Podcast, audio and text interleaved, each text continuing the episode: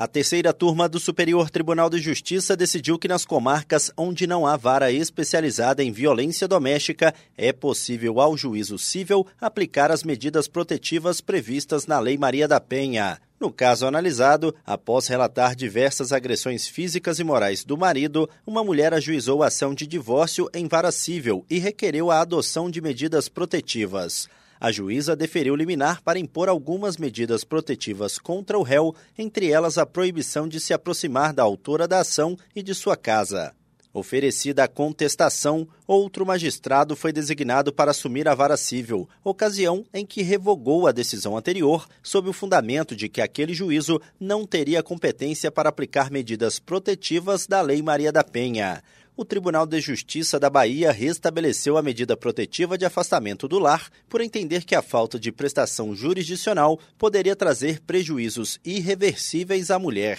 No STJ, o réu alegou que o acórdão violou a Lei Maria da Penha. O colegiado da terceira turma negou o provimento ao recurso. O relator, ministro Marco Aurélio Belize, explicou que enquanto não tiver sido instalado na comarca o juizado especializado em violência doméstica e não sendo o caso de demandar no juízo criminal, o juizado civil será competente para processar e julgar o pedido de medidas protetivas, adotando providências compatíveis com a jurisdição civil. Do Superior Tribunal de Justiça, Tiago Gomide.